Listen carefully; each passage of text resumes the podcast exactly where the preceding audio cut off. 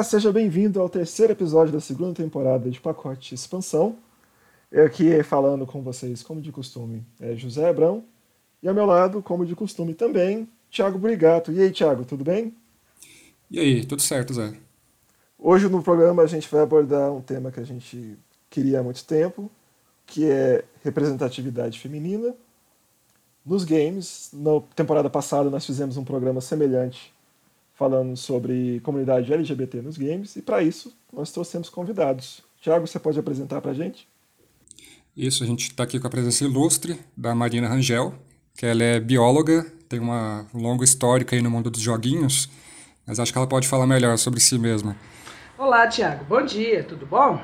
Bom dia. Pois é, eu sou bióloga, sou, sou mestre também em ciências ambientais e saúde, mas mesmo estando tão próximo assim da ciência na minha vida, eu nunca deixei de, de ter o meu tempinho de diversão né, com os jogos, né? Desde a infância, no caso, né?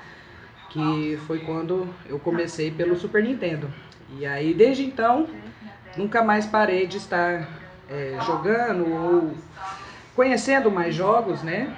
E além da Marina, a gente também trouxe o José Loures, que acabou de se tornar doutor, inclusive, defendeu essa semana, coincidentemente, com uma tese lá no programa de artes visuais da UNB, falando sobre representatividade feminina, especialmente do jeito ruim, no mundo dos jogos. Se apresenta aí, Loures, fala um pouquinho de você. Opa, pessoal. Olá, tudo bom? Então, é isso.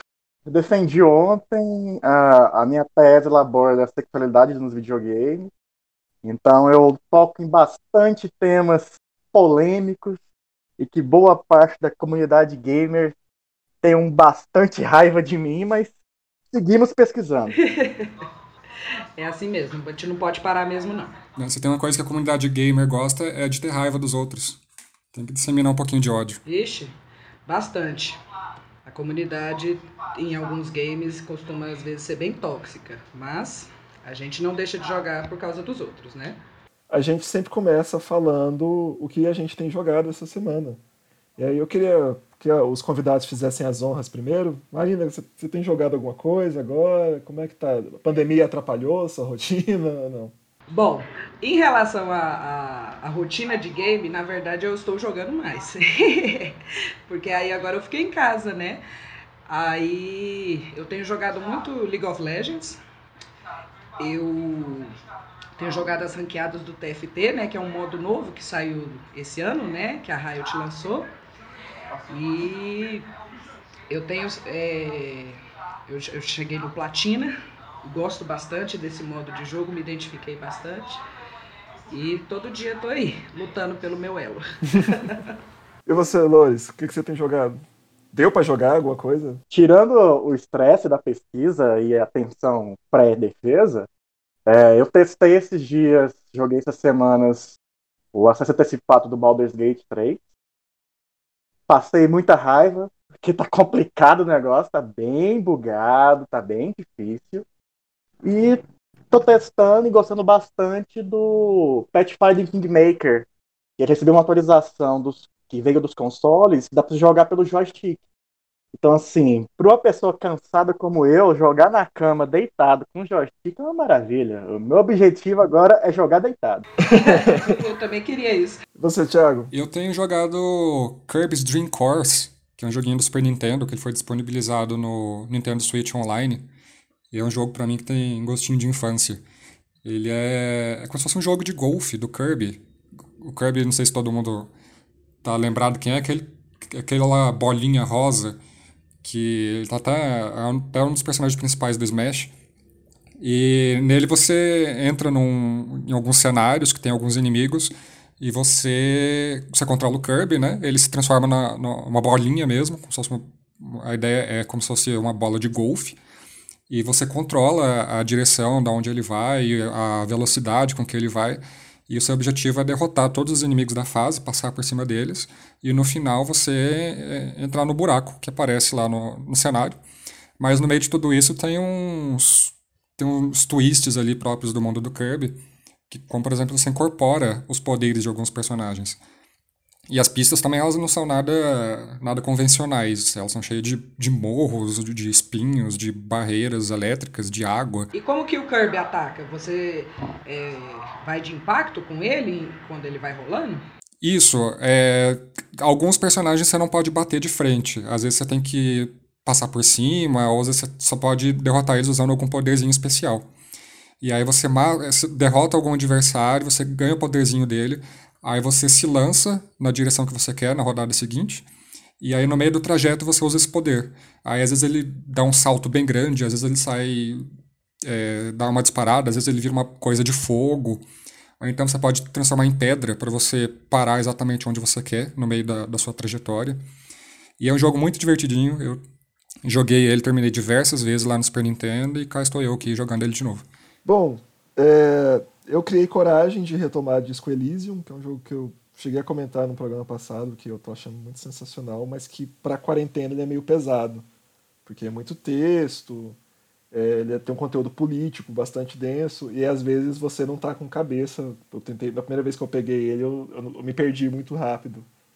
E aí agora tô criando coragem de pegar ele de novo. Peguei ele algumas vezes essa semana, deu um, fiz um pequeno progresso continua sensacional, continua sendo um jogo excelente, mas eu só vou poder ter uma opinião formada depois que eu conseguir acabar. Mas por causa desse estado é, ansioso constante, ansioso permanente da pandemia, ele é realmente um jogo meio pesado de pegar todo dia e concentrar. Ele é bem canseira, mas estou achando muito bom. Por essas que eu estou esperando sair a tradução dele em português. Tem uma comunidade brasileira fazendo a tradução, já entraram em contato com a desenvolvedora. E estou no aguardo, porque eu sei que a quantidade de texto dele é massiva. Sim. Pois é, ele em português já ajudaria muito, já dava uma aliviada. É, a desenvolvedora já abraçou essa, essa tradução. Eles vão incorporar mesmo essa tradução do, que os fãs estão fazendo para a versão oficial. Uhum. Pois é. E é bem a personalidade do estúdio fazer isso, né? E eu também tinha uma esperança, porque se não fosse a pandemia, né? Rolava a lenda que no primeiro semestre já era para ter saído a versão para console. E eu acho que jogar ele numa tela maior, porque eu jogo no notebook, né? Eu tenho a impressão que se eu jogar numa tela maior, é, mais confortável, talvez aquela quantidade de texto também fica mais tranquila. Por exemplo, Divinity Original Sin 2, eu comecei no PC e estava achando muito pesado. Quando eu fui jogar no PlayStation 4 já foi uma experiência um pouco mais agradável, mais confortável. Mas aí não sei como é que vai ser essa versão de console, se vai sair agora, é uma coisa que atrasou por tempo determinado, tô criando coragem de pegar no PC mesmo. Uma coisa que, me, que eu percebo desses jogos, principalmente da Larian e de outros RPGs, é a dificuldade de implementar uma simples opção de aumentar legenda, cara. Isso é um sofrimento horrendo.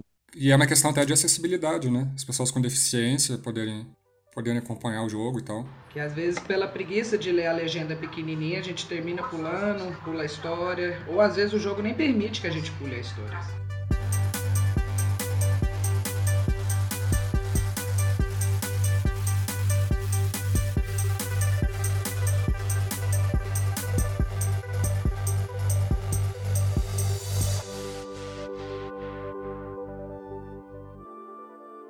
Bom, para puxar essa, essa discussão sobre representatividade, eu queria, Marina, que você começasse contando para a gente um pouco da sua vivência como jogadora. É, se, olhando para trás, dá para perceber alguma, algum tratamento diferenciado, alguma coisa assim. Como isso foi, por exemplo, na sua infância? E se hoje, jogando online, especialmente LoL, né, que é uma comunidade que tem uma fama ruim, como é que tá isso? Bom, a minha história, né, igual eu comentei, né, começou com o Super Nintendo, né, que foram meus pais que deram na época que estourou mesmo, né? Uhum. E aí que eu fui descobrindo outros jogos, e aí eu tinha, assim, as pessoas que jogavam comigo, na verdade, quando eu era pequena, eram só amigos homens, né? As amigas minhas mesmo, elas ou não se interessavam, ou assim, não, não tinha, sabe, esse, esse apego. Então eu terminei já com as primeiras amizades com homens, né, para poder entrar no mundo dos games, né. Eu lembro até de comprar em, em banca de revista aqueles detonados, Sim. sabe? Porque eu não tinha internet, né, em casa na época. E aí eu queria passar as fases e tudo, é difícil encontrar com os amiguinhos quando a gente é muito novo. E beleza. Quando saiu o CS, o Counter, eu já tinha é, computador em casa e eu gostei muito e baixei, né, na época. E aí, no começo eu jogava só com bots, né? E aí eu comecei a ir pra Lan House para tentar achar grupo, né, para jogar comigo. Quem disse que os meninos deixavam eu jogar? Ai, era triste. Eu ia pra lá, tentava arrumar um grupo, eles falavam: Não, menina não pode jogar, não, que a gente vai perder. E aí eu era boa, era uma boa camper, conseguia matar bastante gente. Mas tinha esse. É, como é que fala? Essa resistência, né? A figura feminina, né? No, para participar do grupo, né? Então eu ficava lá jogando sozinha mesmo, não tinha grupo e ia tentando. Aí fui foi amadurecendo, eu terminei conhecendo mais amigos. Também entrei na época no. Não sei se vocês lembram aqui em que teve Anime Go, né? E aí é, eu, eu fiz parte da organização uma época. E aí foi quando eu entrei mais. O, aí eu conheci o Elder Scrolls, que é muito bom. É, joguei alguns RPGs na época, eu não lembro mais os nomes dos RPGs, já tem muito tempo. Mas o que o pessoal me apresentou que aí na época eu, eu gostei muito foi o World of Warcraft. Gente, que jogo lindo.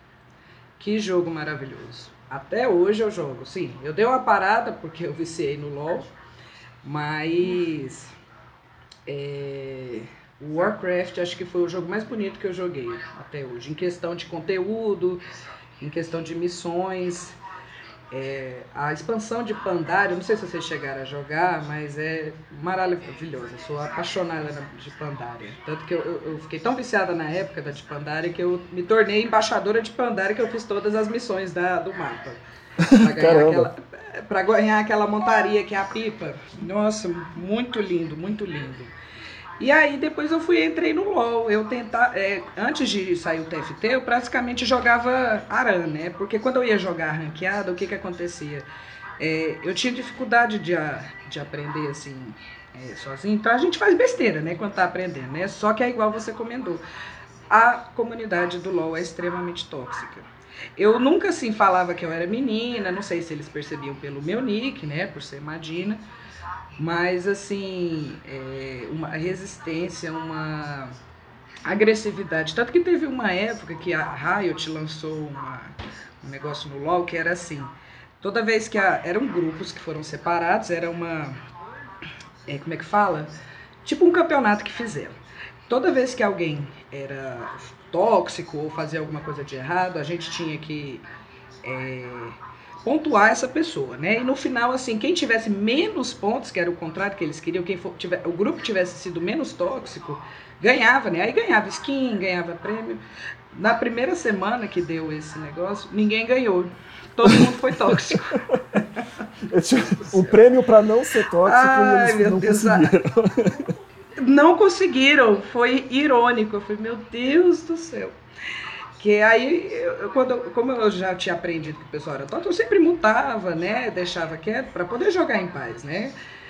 Mas aí esse foi um tapa na cara que a Riot teve de, desse tipo de controle, né, nos jogos, né? E em relação a ser mulher, entendeu? Assim, quando descobre que é menina, ou eles são muito gente boa, ou eles são babacas as pessoas. Conheci pessoas maravilhosas no LOL, assim, que é, ao falar que eu era menina, assim, se tornaram amigos, e aí a gente até conversa até hoje. Mas eu sei de amigas que já passaram grandes apuros e, e assim, situações bem desagradáveis na comunidade, sabe? Simplesmente por serem mulheres. É bem complicado isso, sabe, gente? Mas é, eu acho que, assim, eu tenho visto muito mais mulheres hoje em dia jogando. Não só o LoL, mas como qualquer outro jogos. Amigas minhas estão mais interessadas, sabe, em jogar. Às vezes eu ensino amigas é, a entrar e elas descobrem que é legal, entendeu? Uma forma de se divertir, né? Que eu sou muito caseira, então assim, a minha diversão é em casa. Então eu sempre é, gostei. É, se tiver jogo, mesmo que seja só para eu assistir, às vezes meu marido joga muito ali no PS4, aí eu sento para ler as histórias. Por exemplo, The Witcher. O The Witcher, a história do jogo é linda. É maravilhoso aquele jogo. Até hoje eu tenho o meu primeiro Super Nintendo, ele ainda funciona. Tenho, assim, fitas, eu acho que hoje em dia que vale uma fortuna. Por exemplo, tenho todos os Donkey Kongs, tenho o Mario original, Rei Leão, Street Fighter, Mortal Kombat. É, nossa, por acaso Street Fighter ninguém me derrota. Até hoje eu sou a destruidora Chun-Li, é meu jogo favorito de lutinha. Só fiquei com uma, uma, uma dúvida. É, no, mas aí na comunidade do World of Warcraft era mais tranquilo. Totalmente mais tranquilo, totalmente. É, eu era da Horda, pela Horda, e é, todas as pessoas que eu conheci no WoW foram muito gentis, muito tranquilas, nunca encontrei ninguém tóxico. Eu achei lá um controle muito maior do que da Riot, sabe? Uhum. No World of Warcraft eu não tive esse tipo de problema, pelo contrário. Acho que também pela idade dos meninos, porque o Warcraft ele, ele é um jogo mais complexo. Quando, é, quando você é muito novinho, acho que é difícil de jogar, sabe? É muita coisa. E aí o LoL não, o LoL é muito simples. Acho que aí pega é, as pessoas, os meninos mais jovens, aí menino, adolescente é terrível, né? Marina, em 2008 eu publiquei um artigo no SB Games chamado The Witcher: As polêmicas aventuras sexuais de um lobo branco. Os meus títulos eu sou dedicado. É. Nesse artigo, eu analisei as cenas sexuais do jogo e entrevistei a Clarice França. A Clarice França é uma blogueira e jornalista de jogos, né? E ela me relatou que ela foi muito perseguida pela comunidade de jogadores de The Witcher. Tanto que existe um vídeo no YouTube com milhares de visualizações e centenas de comentários de um youtuber com o título do vídeo chamado Feminista Ataca The Witcher. Por, devido ao que a, a Clarice ela gravou, ela jogou todos os jogos, ela escreveu vários artigos sobre a representação da mulher nos jogos e esse youtuber fez esse vídeo, ela foi atacada de todas as formas, né? Aí eu entrevistei ela, conversei com ela. E para você, como é que foi a sua presença nessa comunidade? É bem complicado assim dizer, porque eu acho que eu não, não, não sei assim de, eu não tive essa experiência com a comunidade do The Witcher, sabe? Mas eu fiquei até curiosa. O, o, que que ela falava no vídeo sobre o The Witcher em relação à sexualidade que aparece no jogo? ela critica, ela são três artigos, né? ela fez um artigo por jogo, né? O um, dois e três. Ela critica, no caso, a, a mudança de personalidade de certas personagens, é, aquela questão do, da vilã da última expansão, né, do Bloodwine. O último desejo da principal vilã da expansão é fazer sexo com Geralt. E assim, ela, ela critica isso, que foi uma mudança de personalidade muito grande na personagem. Ela seguia numa linha e assim, os 45 segundos do último tempo, ela deu uma curva. Olha, vendo como mulher, sabe, assim, essa questão das personagens, os NPCs, né, de jogos, é, isso já vem de muito tempo, né? Essa questão de sexualizar, né, as personagens, né? Eu imagino que seja isso que ela quis dizer. Até porque o próprio The Witcher, né, ou como mesmo na série, né, que foi feita pela Netflix, mostra ele como um galã, assim, né? Um homem forte, bonito, entendeu? A, a, querendo ou não, a maioria dos jogadores são homens, sabe? Existem mulheres, mas a maioria é homem e infelizmente a gente vê é, talvez essa preferência em fazer isso com as personagens para agradar também quem joga, sabe? Não quer dizer que eu concorde, estou dizendo assim um ponto de vista, né? Mas é, é, bem complicado isso. E aí, quando é, o que ela fez foi uma observação que claramente eu também já fiz sozinha aqui em casa, olhando, sabe, os jogos. Só que isso incomoda quem. É, os que tem ainda essa, essa personalidade muito machista em relação, sabe? Porque, por exemplo, tem jogo que, que eu pego para fazer, que eu pego para jogar, eu fico muito puta com, a, com as roupas, o estilo de que elas estão vestidas, sabe? Mas é uma coisa que eu já vejo notado que tem melhorado, sabe, um pouco. Mas eles ainda sexualizam muito e o The Witcher tem bastante cenas sexuais. É, ele transa praticamente com todas as mulheres do jogo. Se você seguir né, a, o caminho da história, né, de escolha, né, que, que leva para isso, uma hora ele vai terminar transando com ela. E, é, e a comunidade não vai aceitar de criticar isso, entendeu? É, infelizmente é isso que, que passa se, se acontecer, sabe? Aí chama de feminista, fala que tá, que tá louca, que tá vendo coisa, que tudo virou mimimi. Eu entendo ela, sabe? Tem coisa também que às vezes eu não falo é, em comunidades, assim, por, porque acontece isso, retaliação. Pois é, essa questão da, da representatividade de, de mulheres nos games, eu também queria saber como é que vocês têm visto isso atualmente, porque a gente pega lá pelo histórico, né? Assim, tirando a Miss Pac-Man, que, enfim, que era mais um bonequinho ali, um ícone do que qualquer outra coisa. A primeira tida como protagonista dos games era a Samus, do Metroid. E ela ficava o jogo inteiro de armadura. No final você descobria que ela, que ela era uma mulher, ou quando ela morria, e aí ela aparecia de biquíni, né? Era o final, o final secreto do jogo, ela era, de, era ela de biquíni. E aí isso meio que abriu precedente, digamos assim, para uma sexualização das mulheres. A gente foi vendo a, a, Lara Croft antiga, né? Até as RPGs japonesas que sempre botam as mulheres de, de biquíni.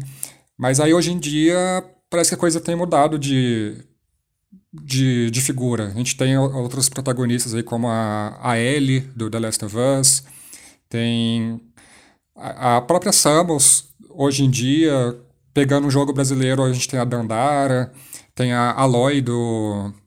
Horizon. Ah, é, é Horizon. Horizon, isso. É, a Senua. Até do... a nova Lara Croft, se pá. Isso. Exato. É, teve esse reboot. E, e tem também até a Bayonetta, que ela é extremamente sexualizada, mas eu não vejo muita gente problematizando ela, porque é, a impressão que eu tenho é que ela meio que dá essa sensação, essa coisa de empoderamento para as mulheres. É, acho que elas refletem a personagem dessa forma. Eu queria saber o que, que vocês acham, se vocês concordam. A baioneta é uma bomba acadêmica. ela dá uma boa discussão mesmo. É, é uma forma. É, eu, eu, converso muito isso às vezes com, com, as minhas amigas. A questão assim, o que, que é ser empoderada, né? De, em questão feminina, né? Que é vamos supor, no caso da baioneta que eu poderia dizer, é, ela é empoderada, mas ela ainda é sexy, ainda tem o lado sexual. Não conseguiu desvencilhar. Diferente das outras que vocês mencionaram, sabe? Como do The Last of Us, a Lara Croft, sabe? Tira um pouco da sexualidade e deixa ela como um ser humano normal, uma mulher, entendeu? É, a questão do empoderamento, né, em questão da mulher, isso aí pode ser visto em outros lugares, que é, ela, mesmo sendo uma mulher forte, inteligente, tudo assim, guerreira, ela ainda precisa do lado sexual, no caso da Bayonetta, mas em outros jogos, é igual vocês comentaram, como The Last of Us, a Lara Croft, entendeu? Eles já conseguiram desvencilhar dessa parte sexual, né? Mas é, alguns ainda persistem nesse tipo de, de representação, né, de uma mulher forte, né, assim. Não que não possa ter um empoderamento sexual, mas é, ele ainda é muito ligado com a objetificação, né? É, isso é uma, é uma situação muito complicada. Eu, eu fazia parte de muitos grupos de JRPG, eu abandonei todos porque é um ambiente que não dá para ficar, principalmente porque nós sabemos que um RPG japonês, a base visual é a objetificação da personagem feminina. E é, muito complicado porque sempre usavam, via homens discutindo isso no ambiente só de homens, quase sem uma mulher, isso eu achava já é muito errado. E era complicado porque era dois, era dois exemplos. Santos, ah, mas ela era uma mulher. Não, beleza, mas ela só aparecia sem roupa ou ficando nua, ok. E a baioneta, eram os exemplos sempre citados, né? Ah, ela é uma mulher forte. Tá, mas espera aí Aí eu me questiono. Quem desenvolveu a baioneta foi um homem ou foi uma mulher? Qual que é o público-alvo do jogo? Qual que é o conceito da personagem? Qual que é o interesse disso? O que ela quer vender?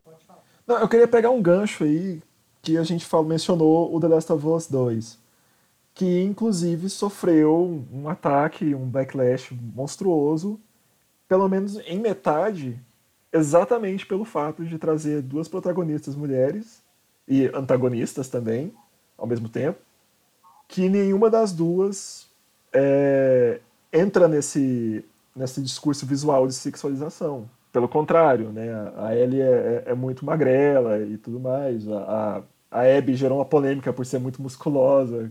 Tipo, os homens não aceitando que a personagem era muito musculosa. Eu queria saber se vocês chegaram a jogar ou se viram essa discussão, o que vocês pensam dela, porque parece que é um jogo que, que contribuiu bem, eu acho, para esse, debate. Eu não cheguei a jogar esses dois, mas eu sei quais jogos são e vi sobre, falando sobre isso, exatamente isso que você falou, em relação à aparência delas, sabe? É, é, é quebrou uma, uma expectativa né, de desses jogadores de muito tempo, de que a, a personagem feminina, né, mesmo que minimamente tenha que ser sexualizada, né, seja com peito, seja a roupa, né, e aí isso foi quebra essa expectativa foi quebrada. Então ele, eles não, vão, não iam perder a oportunidade de criticar né, o jogo, esquecendo de todo um conteúdo, né, de todo um jogo trabalhado em, em outras questões para é, se importarem dessa maneira com a visualização da personagem, entendeu? É, é, é, é, tanto tempo sexualizando que quando isso é cortado, né, igual você falou, que realmente foi muito bom isso, é, tem esse estranhamento do público. Então, eu, eu ainda não joguei, eu ainda estou postergando a minha entrada na vida de console, vamos esperar, né? Ser brasileiro é contar moeda. E, mas assim, eu quero retomar quando o trailer do jogo foi, foi anunciado, os dois primeiros trailers. O primeiro trailer super violento e tinha um beijo. O simples fato da personagem beijar uma outra mulher causou um alvoroço na internet, gente falando que ia processar a Sony, sabe? É, é, é um absurdo a, a, as reações que tiveram, simplesmente por um beijo, né? E é, é, muito maluco isso. Não, é, e é exatamente isso a, a expectativa, sabe, da, da galera. É, se, se essa mesma personagem que deu o beijo na outra, sabe, é, fosse hétero e o outro fosse um, um homem, isso nunca teria acontecido, assim, né? jamais, entendeu? Mas foi contra tudo o que era considerado, entre aspas, normal, né? E aí isso causa esse alvoroço na é, é, é uma toda mudança é, ela é dolorosa, né?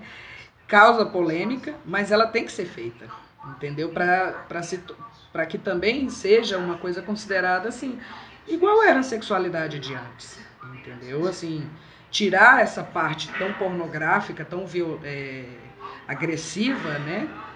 E e incluir mais, entendeu? Assim, a inclusão de, é, de outras coisas além da bolha que eles jogam, entendeu? Isso causa revolta e ainda vai causar.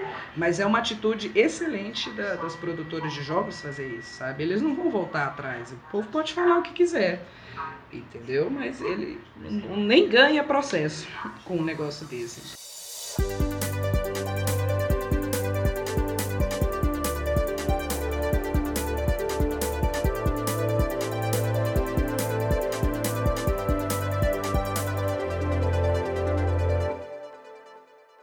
Queria fazer uma pergunta pro, pro Loures, que casa bem com essa, com essa, com essa discussão até agora, que seria o que assim, é o terror de todo acadêmico, né? Que eu vou te pedir para dar um resumão ou como que isso conecta, né? Como esse nosso debate conecta com a sua pesquisa, porque né, um trabalho de quatro anos, é, chegando agora nesses finalmente, agora que você defendeu, qual que é a imagem que a gente tem dessa, dessa sexualização hoje? Isso melhorou com, com esses, nesses últimos anos? Isso piorou? Como é que tá isso? Então, é... ainda bem que eu já estou acostumado em resumir meu trabalho, porque senão eu estaria chorando sangue, né? Que a pior coisa resume uma frase que você faz da vida. Então, a minha tese, ela chama Homosex Ludens, a sexualidade nos videogames, e a ideia foi, a hipótese principal do meu trabalho é defender que a sexualidade está em todos os jogos, todas as plataformas, independentemente do gênero e do período. Então analisei publicidade, conceito, aspectos visuais, fanarts, comunidade de jogadores. Então todo esse sistema uh, que existe na pré-produção, produção e pós-produção de um jogo. É, nesse sentido, é, assim, o que eu percebi é que muito pouco evoluiu. Porque, por exemplo, em 2013, 2014, se eu não me engano, no lançamento do Far Cry 4, o, a Ubisoft ela fez uma campanha publicitária que foi levar uma modelo de mini short para Paulista. E assim, a única menção visual levemente reconhecível era o tuk-tuk, que ela estava com a modelo. E isso estamos falando de alguns anos atrás. E quando eu entrei no perfil da Ubisoft no Facebook, tinha um monte de homem falando de masturbação por causa da foto. O conteúdo, o conteúdo do jogo não existia na discussão. Então a gente vê uma empresa que ela escolheu um jogo, ela fez uma publicidade pautada no apelo sexual, e é isso. E foi alguns anos atrás. Eu percebo que houve uma sutil melhora, porque hoje em dia, tanto as mulheres quanto minorias não aceitam mais esse tipo de representação. Exatamente. Então, quando acontece algo, há uma resposta rápida através das redes sociais, na internet. Contudo, uma pergunta que eu sempre me faço e que recentemente eu discuti com outros pesquisadores é: ok, nós temos uma inserção maior de mulheres, de minorias no trabalho na indústria dos jogos, mas qual condição de trabalho essas pessoas têm? Sabe? É um questionamento que eu me faço e que ele reflete nessa questão da sexualidade nos jogos. É, a Ubisoft que eu diga, né? Saiu uma, uma onda de denúncia esse tempo atrás de, de assédios de forma geral dentro da empresa, mas especificamente de mulheres, que elas tinham até elas contatavam as pessoas novas, as mulheres novas que chegavam para falar para elas tomarem cuidado com certas pessoas de dentro da empresa. Sério? Eu não sabia não dessa denúncia. É, tá, ainda tá, tá acontecendo as reper, repercussões dessa, dessa história, tá tendo investigações internas e tal. Mas tinha muito dessa história, assim, da, das mulheres mais antigas terem que avisar as novas para evitarem certas pessoas por conta de, de assédio. Gente, isso é muito pesado, que horror. E é uma história de assédio que entra no. chega no, no, no produto final, por exemplo. Uma das histórias que surgiu no meio dessa denúncia da Ubisoft foi que o Assassin's Creed Odyssey foi desenvolvido, acho que três quartos dele, com uma protagonista feminina apenas, com a Cassandra. E que a inserção do, do irmão dela foi uma imposição por parte dos executivos, porque ninguém quer jogar com menina. Entendeu? Então eles tiveram que mudar o jogo inteiro, inclusive a arte de divulgação, para incluir o irmão dela. Isso para o jogo sair e todo mundo jogar com a Cassandra igual. papo tá bacana, né, galera? Tanto que ele rendeu mais do que a gente esperava e a gente resolveu dividir a discussão em dois episódios. Então a gente encerra a primeira parte aqui. A segunda, se tudo for como programado, sai na semana que vem. Então, até lá, não deixem de seguir a gente nas redes sociais. A gente está no Instagram, no arroba pacote de expansão, e no Twitter, no arroba pac de expansão. Então, contamos com vocês na semana que vem e um abraço. Até lá!